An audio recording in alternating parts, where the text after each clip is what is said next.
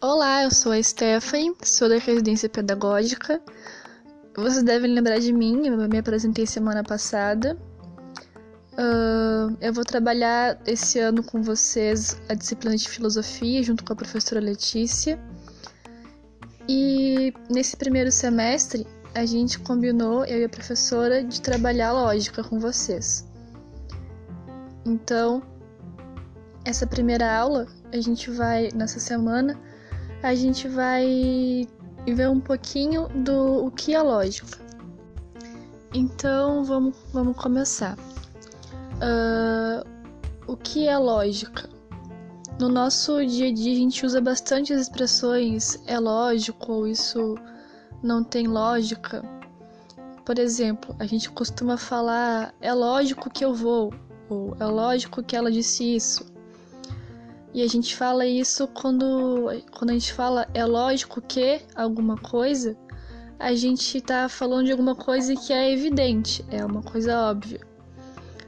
Uh, é a conclusão de um raciocínio que está implícito. E quando a gente diz é lógico que eu vou, a gente está supondo que quem está nos ouvindo sabe, sem que isso seja explicitamente dito. É como se eu estivesse afirmando: você me conhece, sabe o que eu penso, gosto ou quero, sabe o que vai acontecer no lugar X e na hora Y, e portanto não há dúvida de que irei até lá.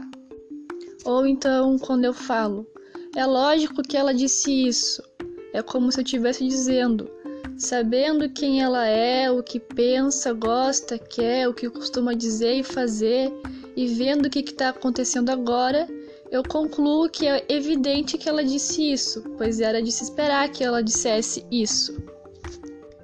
Então a gente tira uma conclusão que nos parece óbvia.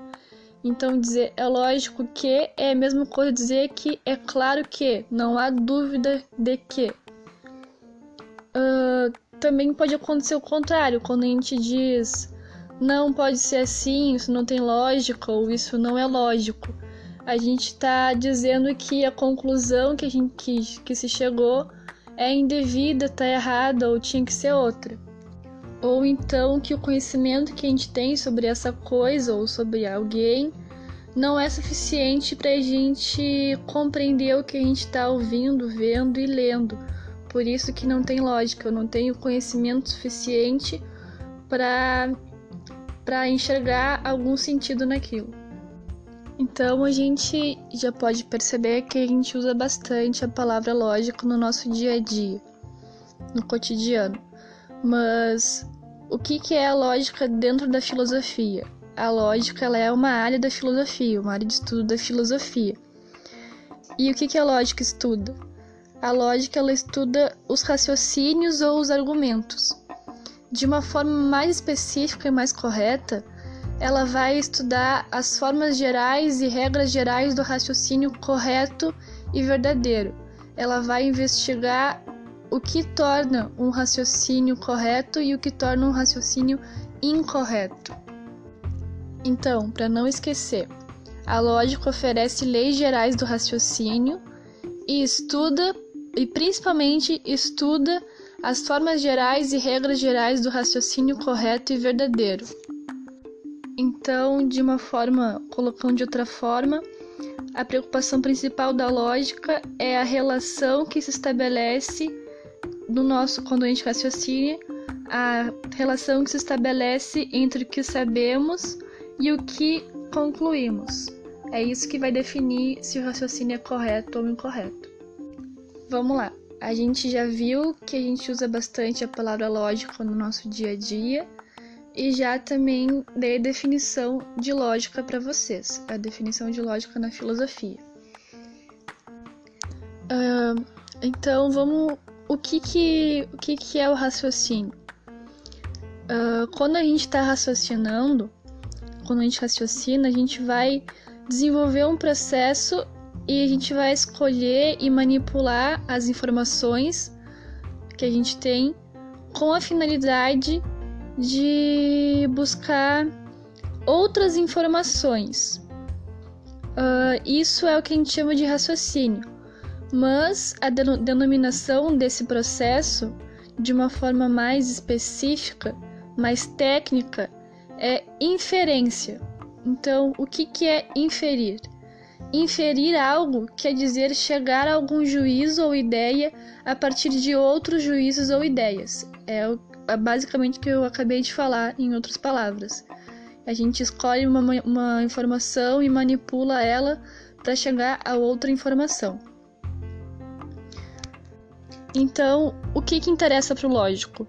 O lógico ele quer saber se a conclusão de um raciocínio realmente constitui uma consequência dos dados conhecidos e pelas hipóteses levantadas inicialmente. Então ele quer saber se essas ideias, se essas informações que eu manipulei inicialmente realmente se conclui aquilo que eu cheguei a concluir.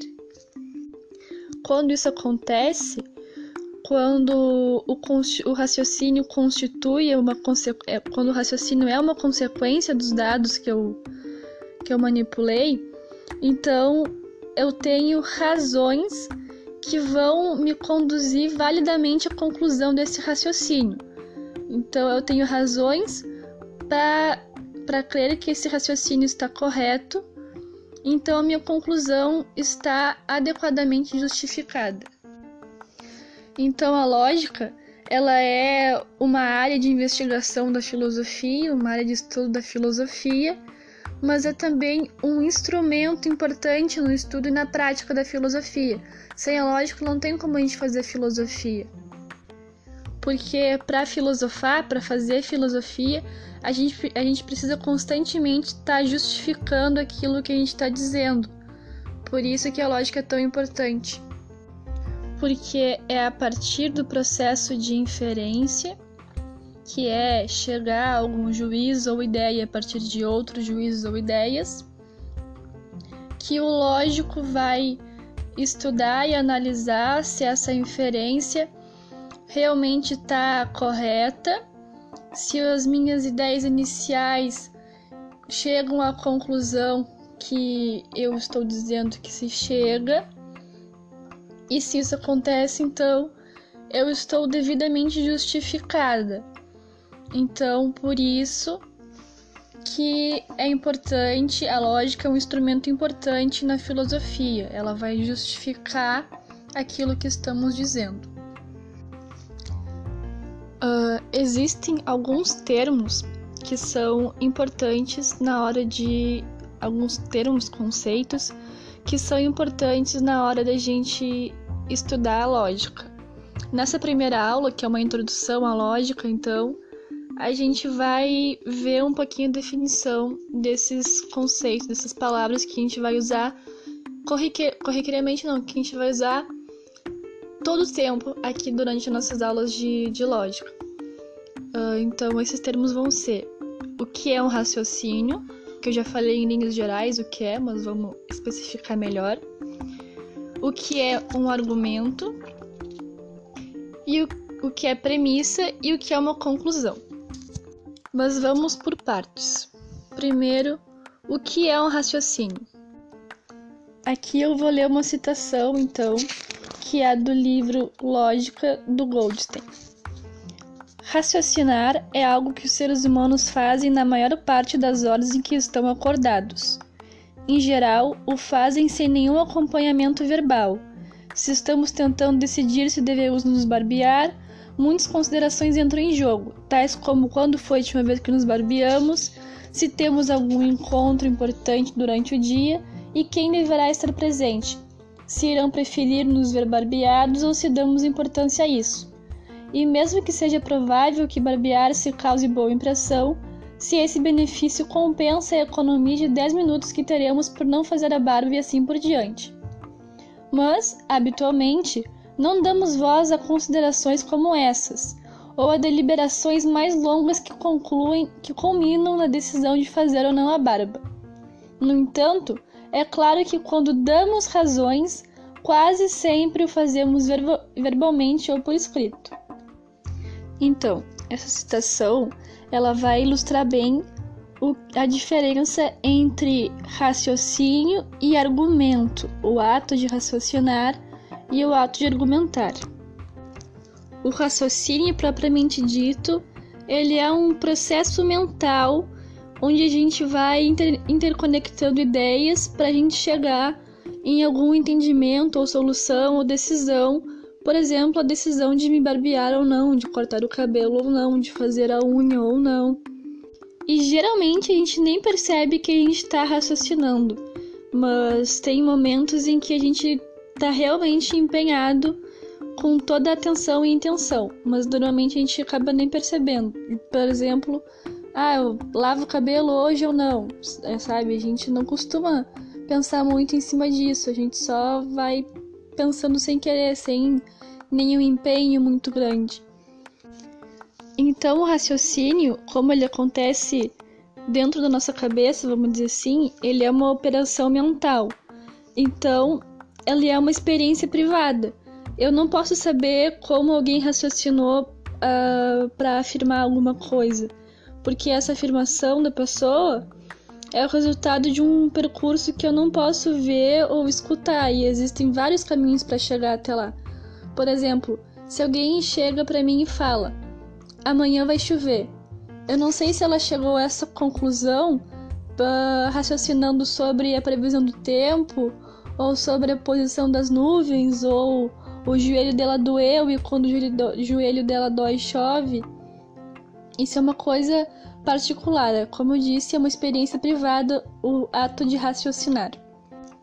Então, vou ler mais um exemplo para vocês sobre o que é um raciocínio.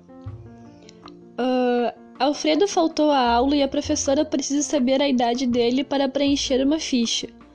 Três colegas, A, B e C, afirmam que ele tem 20 anos. Apesar da coincidência, a professora, meio desconfiada, indaga sobre, sobre como conseguir essa informação, ao que eles respondem.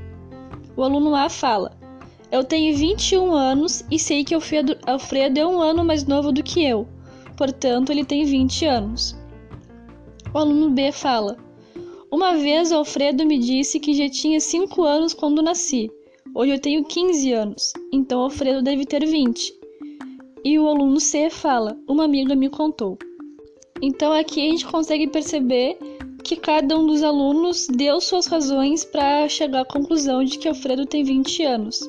Nenhum tinha acesso à data de nascimento e para chegar à idade dele, então eles tiveram que raciocinar para chegar à conclusão e eles raciocinaram cada um a partir de pontos diferentes, a partir de informações e fontes diferentes. E mesmo assim, os três chegaram à mesma conclusão. Então, raciocínio é um processo mental e é uma experiência privada. Passando então para o ato de argumentar, para o argumento, o que, que a gente vai ter?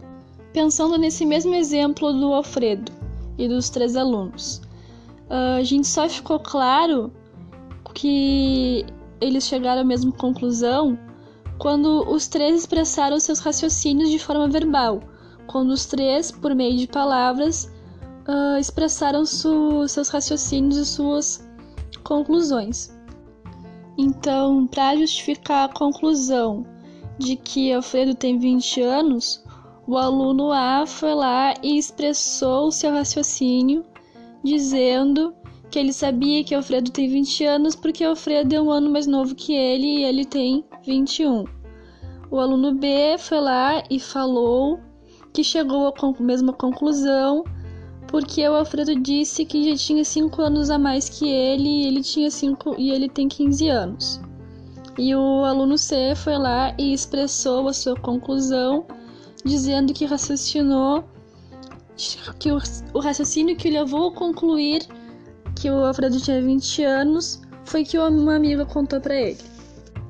Então, cada um desses conjuntos de sentenças é o que a gente vai chamar de argumento. Então, ao expressar um raciocínio de forma verbal por meio de palavras, eu vou estar tá formando um conjunto estruturado de sentenças, com a intenção de expor mais ou menos o caminho que eu fiz pensando comigo mesmo, raciocinando. E cada um desses conjuntos de sentenças vai ser o que a gente chama de argumento. Os argumentos vão ter geralmente uma ou mais sentenças estruturadas com o propósito de apoiar ou justificar ou provar a verdade de outra sentença. Então, de uma forma bem simples e, e objetiva, a gente pode dizer que o argumento é a parte visível de raciocínio, a parte que foi explicitada com a intenção de sustentar a conclusão, e esse é o principal objeto de estudo da lógica desde que surgiu estudar o argumento.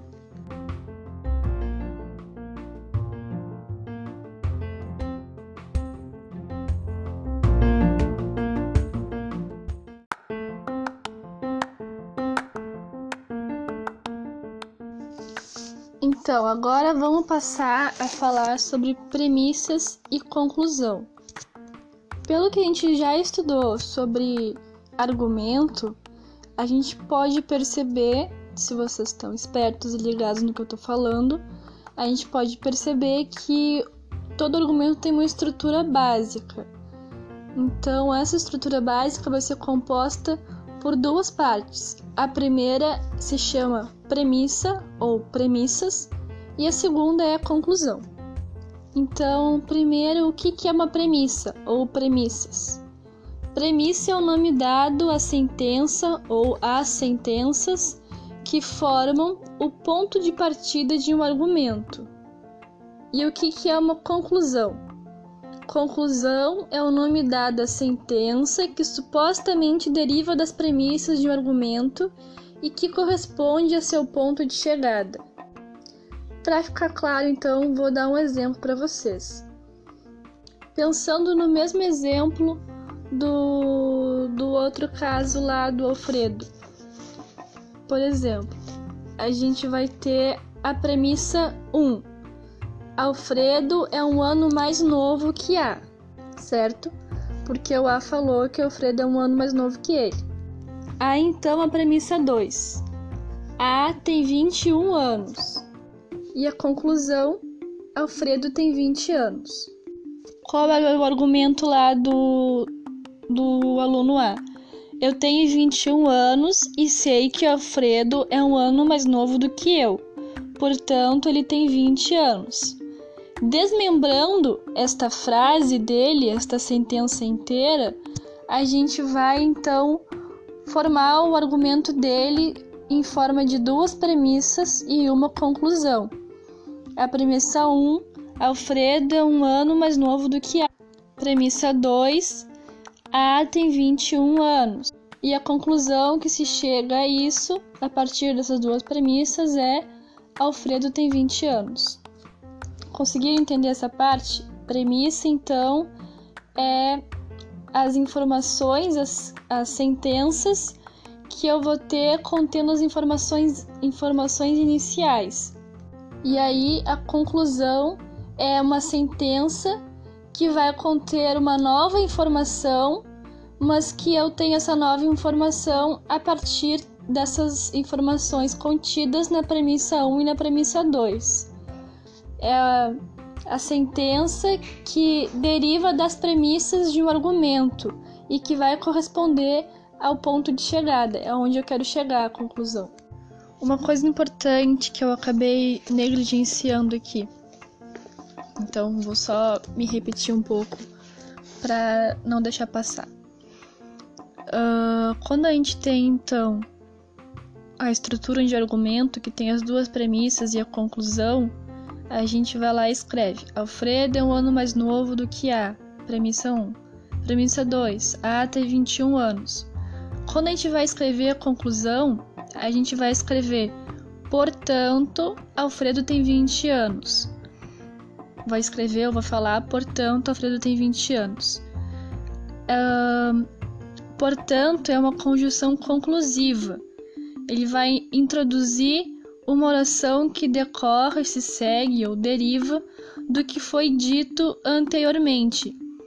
Então, a gente pode escrever, a gente pode não, a gente deve falar ou escrever quando a gente vai chegar na conclusão, para marcar a conclusão, a gente tem que usar a palavra portanto, ou logo, então, desse modo, assim, ou qualquer outra conjunção conclusiva. Então, o que marca uma conclusão e o que vai diferenciar essa conclusão da premissa é, então, a conjunção conclusiva. Então, para encerrar nossa aula, uh, quando a gente vai entender, quando a gente quer entender a opinião de alguém, algum tema, ou alguma, alguma tese de algum filósofo, ou cientista, ou qualquer outra coisa, a gente tem que seguir a linha de pensamento da, da pessoa e a gente tem que identificar quais são os seus argumentos e dentro de cada um desses argumentos, a gente tem que identificar as premissas e a conclusão. Uma observação final, então. Às vezes, na nossa linguagem cotidiana, no nosso dia a dia, a gente tem o hábito de chamar de argumento o que a gente está chamando aqui de premissa. Por exemplo, a gente chega e alguém pergunta: Quais são os seus argumentos para afirmar isso aí? Quais são os seus argumentos para chegar nessa conclusão? Quando na verdade o que a gente está querendo conhecer, o que a gente está querendo saber, são as premissas que sustentam a conclusão. Porque dentro da lógica, o argumento não se refere apenas às premissas, Argumento é o conjunto formado pelas premissas e pela conclusão. Então, quando a gente quer saber qual é, o que fundamenta a tua conclusão, não é qual é o teu argumento para concluir, concluir isso, é quais são as premissas que tu tem, a partir de quais premissas tu chegou nessa conclusão. Porque um argumento é o conjunto formado por premissa mais conclusão. Entenderam?